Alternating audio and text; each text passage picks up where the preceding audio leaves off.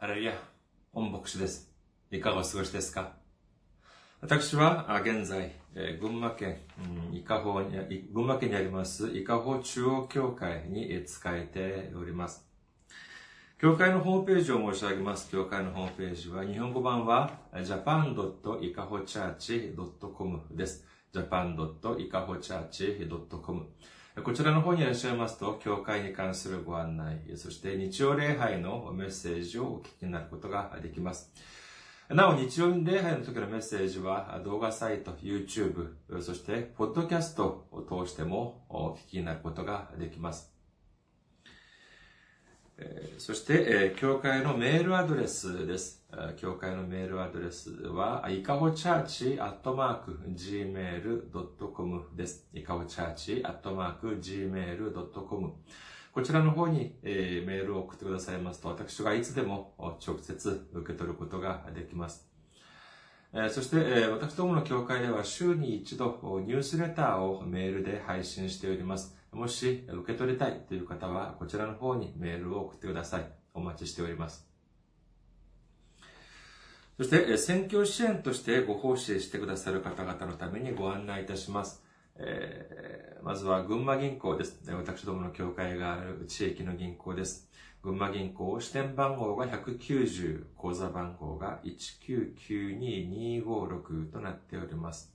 群馬銀行支店番号が190、口座番号が1992256です。そして、韓国に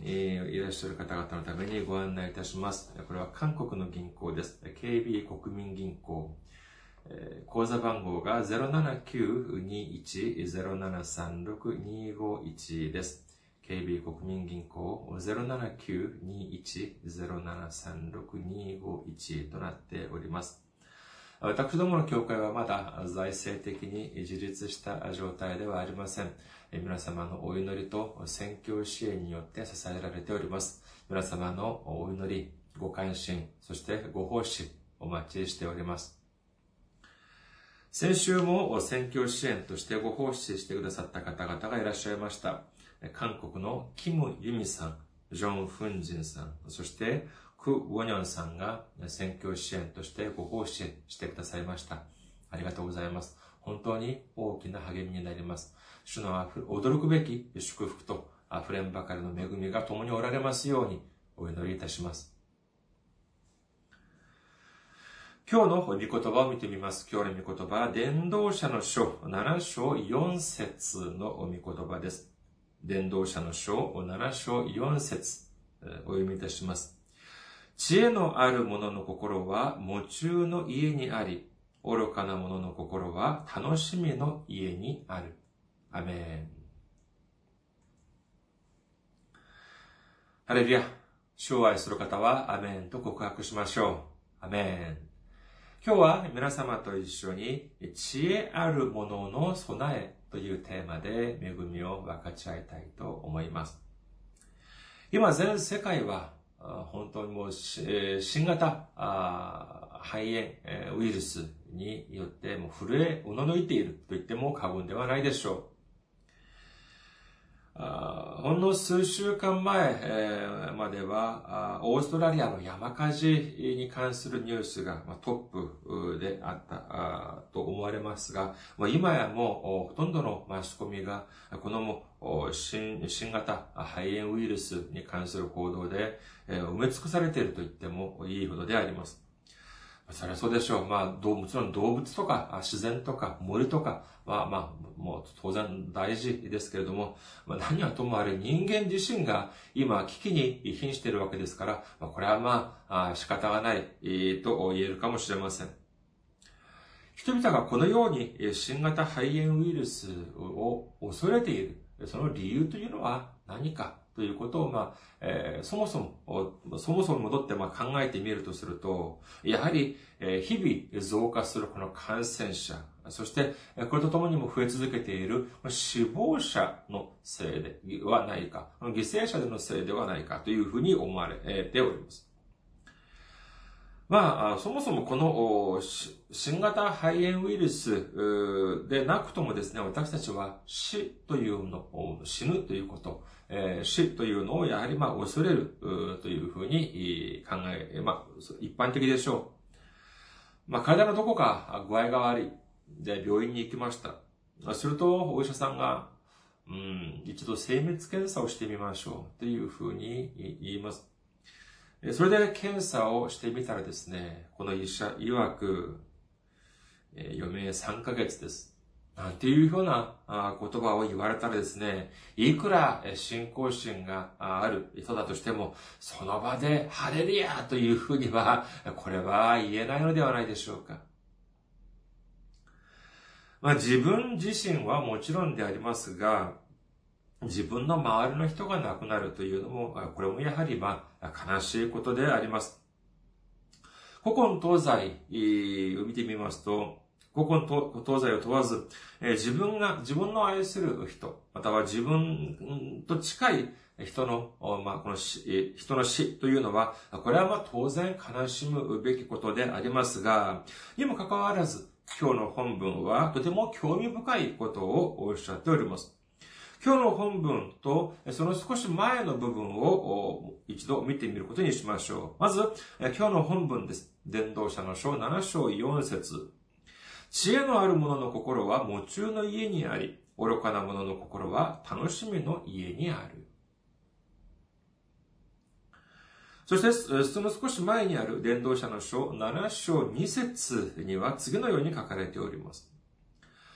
祝宴の家に行くよりは、夢中の家に行く方が良い。そこには全ての人の終わりがあり、生きている者がそれを心に留めるようになるからだ。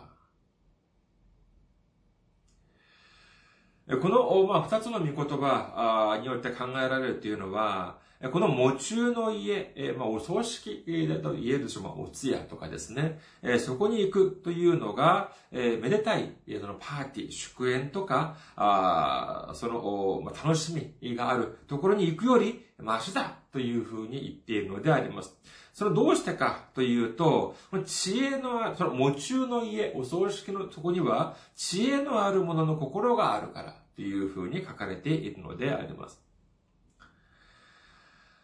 私たち、まあ、間違いなく私たちは信仰の中にあります。私私たちのような信仰の中にあるものであっても、ああったとしても、まあ、この死というのは、まあ、信仰の中で考えてみると、この死ぬということは、これは終わりではなく、誰もが一度は通る、まあ、通過点、過程だというふうに言えます。まあ、特に日本を見てみますと、まあその、まあお寺とかだけでなく、まあ至る住宅街のところも結構お墓がありまして、これは韓国とは少し違う部分ではないかというふうに思われます。えー、ですから、まあ日本の方、日本の方はですね、えー、ま、比較的この死というのをより短く感じるのではないかというふうに思われます。が、まあ、しかし、だからといって、まあ、死を恐れないというわけではやはりないでしょう。えー、まあ、日本人や韓国人だけでなく、えー、これはまあみんな、皆さん、死というのはまあ恐れる対象だと思われますが、それではどうしてこの死というのを恐れるのかというのを考えてみますと、まあもちろん、残された家族とか、またはやり残した仕事というのも考えられますが、これは死を心配する、そういう理由にはなるかもしれませんが、恐れる理由にはならないのではないかというふうに思われます。死を恐れる理由というのは、まあ、いろいろあるとは思われますけれども、まあそうですね、私からしてみれば、ああ、この死ぬ、死ぬ時、痛いとか、苦しいんじゃないか というような部分があります。まあ、幸い私はまあ、まだ、その死というのはまだ経験したことはありませんが、ですからまあ、ああだこうだと申し上げることはできません。しかし、えー、ここで一つ考えてみたいのはですね、私たちが死を恐れるというのは、必ずしも、その、だから、その死ぬ時痛いから、または痛いかもしれない。死ぬ時苦しいかもしれない。だから死を恐れるのかというのは、これはもう一度考えてみる必要があるのではないかというふうに思われます。まあ、だからといって、死を恐れる必要はないというのではありません。当然死ぬというのは、それは当然怖いでしょう。では、その死を恐れる理由というのは、そこではなく、死ぬ時苦しいかもしれないとか、えー、その痛いかもしれないとか、そういう点ではなく、死を恐れる理由というのは、間違いなく他にあるのではないかというふうに思われるのであります。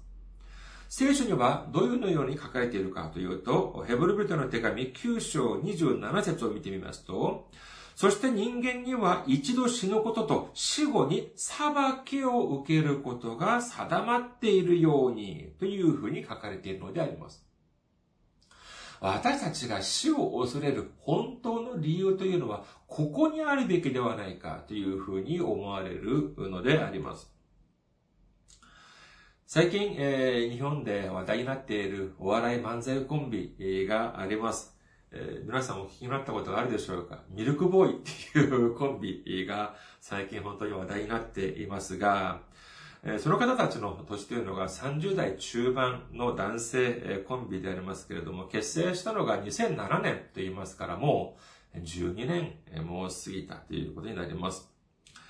まあその12年間、まあ、そこに言えば、まあ一度も売れたことがない。えー、その、その人たちの言葉を借りて言えば、一度も周りの人々から褒められたことがないということをおっしゃっていましたけれども、ですからその昨年、2019年には、テレビ出演に出たのが、まあ少しちょっとだけ出たのが、まあ2、3度くらいで、そして、その、テレビ番組でネタを披露したのが、年末にあったその M1 大会一度だっていうふうに言うんですね。それが初めてだっていうふうに言うんです。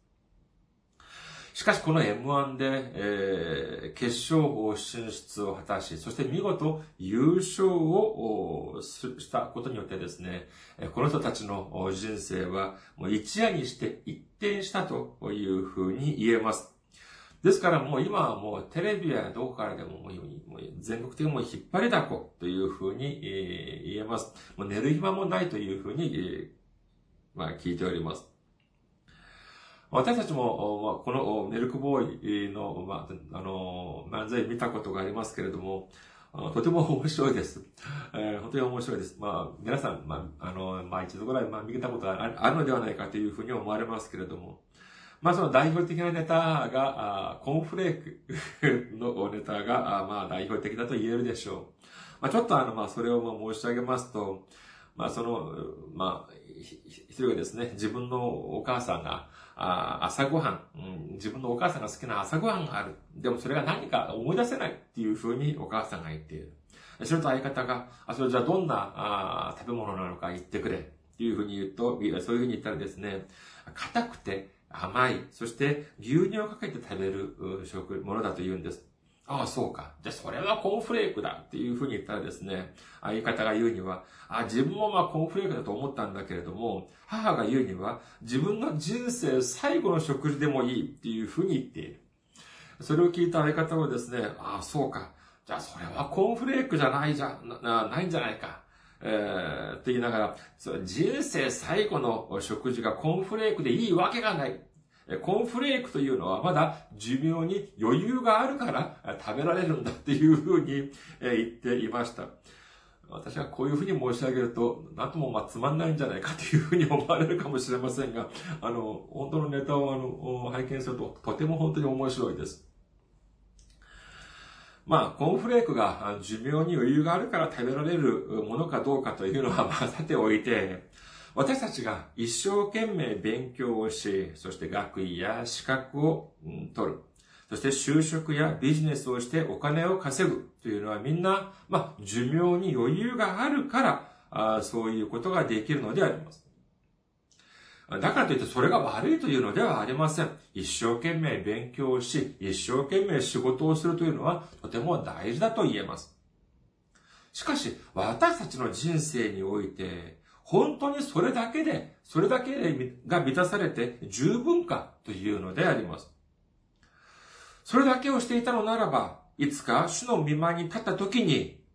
主の前に、その、裁きのその時に立った時、私たちは堂々としていられるのかということなのであります。日本はどうでしょうか？韓国の場合は、その、まあ、求人広告とかを見てみますとですね、その応募資格には、まあ、ほとんど、まあ、この、海外旅行に欠陥作用がない方というのが、まあ、ほとんど入っています。まあ、だからといって、そのまあ、その願書を出すときにパスポートを提出しなきゃならないとか、まあ、そういうのではありませんけれども、ただまあ、その、問題がない、海外旅行に問題がない、そういう人というのが、まあ、資格としてまあ出ております。まあ、そそその、その中、まあ、会社勤めをしている中ですね、えー、急な海外派遣という仕事が、出てきました。そしてそこを行ってくると、それこそもう出世コースというふうに言える、そういう出張先だとしましょう。そういう派遣業務だとしましょう。あするとですね、会社の社長が自分を呼んでですね、今すぐにでも出発できないかっていうふうに言ってきました。ああ、そうですか。ありがとうございます。じゃあいつ頃出発しましょうかっていうと、いやもう明日でも出発してくれっていうふうに社長が言います。ああ、これはもう本当に素晴らしい機会でありますが、問題があります。何かというと、パスポートがありません。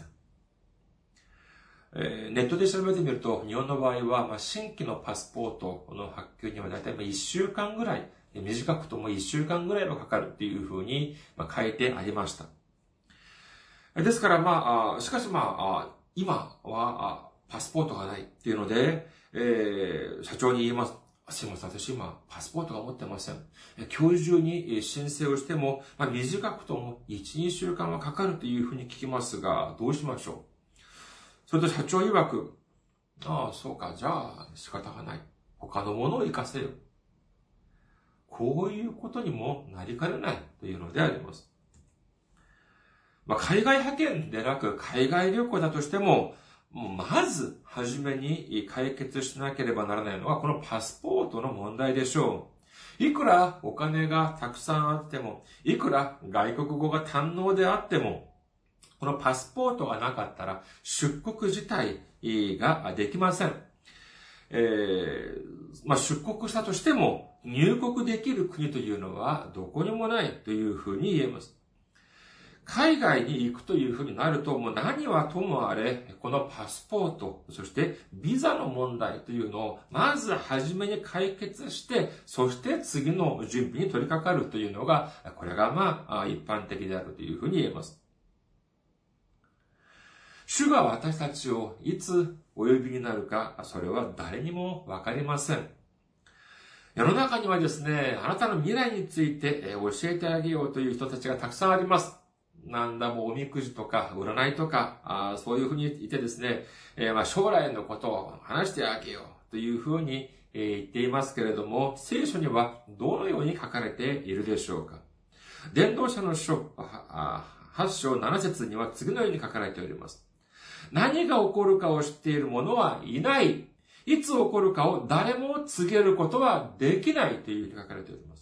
伝道者の書7章14節殉教の日には幸いを味わい、逆境の日にはよく考えよう。これもあれも神のなさること、後のことを人に分からせないためである。聖書にはこのように明らかに将来何が起こるか知っている者は言えない、いない。誰も告げることはできないというふうに書かれております。えー、どうしてかというと、これは神様が、え、その後のことを分からせないためだというふうに書かれているのであります。じゃあ、どういうふうにして分からせないのかというと、殉教の日、すべてがうまくいっている人、それで、逆境の日、うまくいかない日、これをみんな、あその、まあ、より混ぜることによってですね、本当に後に、じゃあ、うまくいくのかどうかというのを分からせないように神様はなされたというのであります。つまり、あ、なんか最近順風満帆だ。あ思いのままだ。あ、これはもう、すべて自分の将来うまくいくかもしれない。と思いきや、急にいろんな困難が立ちはだかってきます。これをうまく調和させて、将来本当に私が成功するのか、成功できないのか、これを分からせないように、人間には、人間の力では分からせないようにされたというのであります。その理由は何かというと、これはもう間違いありません。これは、私たちが高ぶらないように、私たちがへり下るように、この神様がこのようにされたということを信じる皆様であらんことをお祈りいたします。他でもない神様が、これは将来のこと、後のことは知らない、えー、わかることはできないというふうにおっしゃっているのに、にもかかわらず、自分は言う、わかることができる。自分はわかる。自分は告げることができる。こういうふうに言う人は、これは何でしょうか？これはもう間違いありません。これは嘘つきです。そんなことは、あ、嘘なんです。にもかかわらず、将来のこと、知りたいですか？まあ、特別に、では今日は皆様に、皆様の将来について私が申し上げます。簡単です。イエス様を頼ればうまくいきます。信じればアメンと告白しましょう。もう一度申し上げます。イエス様を頼ればうまくいきます。信じる方はアメンと告白しましょう。これが真理なんです。それ以外にはもう答えはありません。これが真理だということを信じる皆様であることをお祈りいたします。私がいつも申し上げている通りですね、いくら勉強をたくさんした人であっても、今自分が運転している車、自分が乗っているバスが5分後に赤信号によって止まる確率かというのは、これは誰にもわからないのであります。ですから私たちはどうしなければならないのか。私たちは常に備えをしておく必要があるというのであります。主が私をいつお呼びになるのか。誰から先にお呼びになるのかは、これは誰にもわかりません。しかし、私たちが、主によって呼ばれて、主の見舞いに立ったとき、私たちには備えがなければなりません。そのことによって、恐れることなく、喜びに思って主を、主に会うことができるからなのであります。それではどうすることによって恐れること、恐れをなくすことができるでしょうか？どのような備えをしなければならないのでありましょうか？皆さんはま経験が終わりかもしれませんが、まあ、空港法でですね、まあ、自分の国に入るときは、まあ、そのような心配はないでしょうけれども、他の国、外国、それも自分が今まで行ったこともない国に行くときにですね、ま、そのま入国審査で並んでいるとき、その時はやっぱりまあ緊張はするでしょう。まあもちろん、まあでも自分にパスポートがあり、そして、まあ、必要な場合はビザもあり、それ以外の全ての必要な書類をが備わっているのであれば、そのような緊張、心配はないはずです。それならば、神様の御国に入るためのパスポートと、そしてビザというのはどういうのでありましょうかどれくらい勉強したのかどんな学校、どんな職場に勤めていたのか、どのような学位、どのような資格を持っているのか、どれくらいたくさん財産を持っているのか。イエス様はこれを聞かれるでしょうかイエス様の判断基準は至ってシンプルです。まさに、この聖書の御言葉をどれほど守ったのか、これに尽きるのであります。どうですか？簡単ですか？まあ、聖書の御言葉、とても今分厚いっていうふうに言えます。そういうふうに思われる方のために、これを短くして差し上げましょう。マタイの福音書22章40節を見てみますと、このように書かれております。このような言葉が出てきます。立法と預言者の全体という言葉が出てきます。この立法、立法と預言者の全体というのは、これはそれこそ聖書だというふうに言うことができます。これすべての立法と預言者、これがまさしく聖書でしょう。では、この立法と、そして預言者の全体というのは何かというとですね、マタイの福音書22章37節から40節を見てみます。マタイの福音書22章37節から40節イエスは彼に言われた。また、あなたは心を尽くし、命を尽くし、知性を尽くして、あなたの神、主を愛しなさい。これが重要な第一の戒めです。あなたの隣人を自分自身のように愛しなさい。という第二の戒めも、それと同じように重要です。この二つの戒めに立法と預言者の全体がかかっているのです。このようにイエス様はおっしゃっております。この聖書、この聖書を二言に、えー、その短く圧縮をすると、初めは何かというと、神に対する愛。そして、えー、2番目は何かというと、隣人に対する愛。この二言に尽きるということを信じる皆様であらんことをお祈りいたします。この二つのうち一つさえあればいいというのではありません。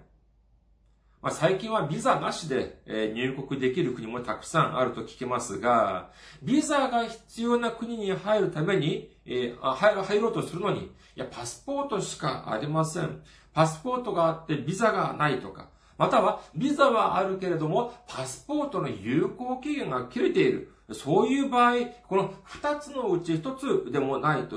二つのうち一つでも、その問題になったらですね、これは入国が拒否されるのであります。神神様に対する愛と、隣人に対する愛というのは、このように、えもう分け、分けられることができない、えという関係にあるというふうに言えます。ですから、ああ、あの人は神様だけを愛する方だ。あの人は隣人だけを愛する人だ。これは正しい表現とは言えません。むしろ、神様だけを愛するという人は、神様もまともに愛することができない人であり、隣人だけを愛するという人は、隣人もまともに愛することができないというふうに言えます。神様を正しく愛することができる人は、隣人も正しく愛することができなければなりません。隣人を正しく愛することができる人は、神様も正しく愛することができなければならないということを信じる皆様であることをお祈りいたします。それではどうすれば、神様の愛、そして隣人への愛を実践することができるでしょうかここでまた必要なのが何かというと、信仰、御言葉、そして行いなのであります。私たちの中には神様に対する信仰、イエス様に対する信仰というのはあります。信じる方はアメンと告白しましょう。じゃあ、どのように信じればいいのでありましょうか？その信じる方法というのがまさしくこの聖書に書かれているのであります。いくら自分は信仰心が熱いというふうに言ったとしても、聖書から外れた信仰というのは、これは信仰ではありません。私たちがどうしてイエス様を信じるんでしょうか？どうしてイエス様が私たちの救い主なのでしょうか？それは、イエス様が私たちの罪を解決するために十字架にかけられ、血を流してくださったからなのであります。どうしてそれを信じることができるんでしょうか？そうです。聖書に書かれてあるから信じることができるのであります。私たちにとって唯一であり、完全なる神様の御言葉である聖書に書かれてあるからということを信じる皆様であることをお祈りいたします。さあ、私たちの中には信仰があります。そしてどのように信じなければならないのかというのを聖書を通して学ぶことができました。じゃあ、それで終わりでしょうか愛する人に対して、間違いなく愛する気持ちはも持っている。そして、その愛する人に対してどういう風にしなければならないというのは知っている。しかし、何もしない。これは本当に愛するというのではありません。必ずそこには行いというのが伴わなければならないのであります。第二コリント人への手紙5章10節私たちは皆善であれ、悪であれ、それぞれ肉体においてした行いに応じて報いを受けるためにキリストの裁きの座の前に現れなければならないのです。このように書かれております。行いに応じて、善であれ、悪であれ、それぞれ肉体において、行いに、おいてした、それぞれ肉体においてした行いに応じて報いを受ける。このように書かれているのであります。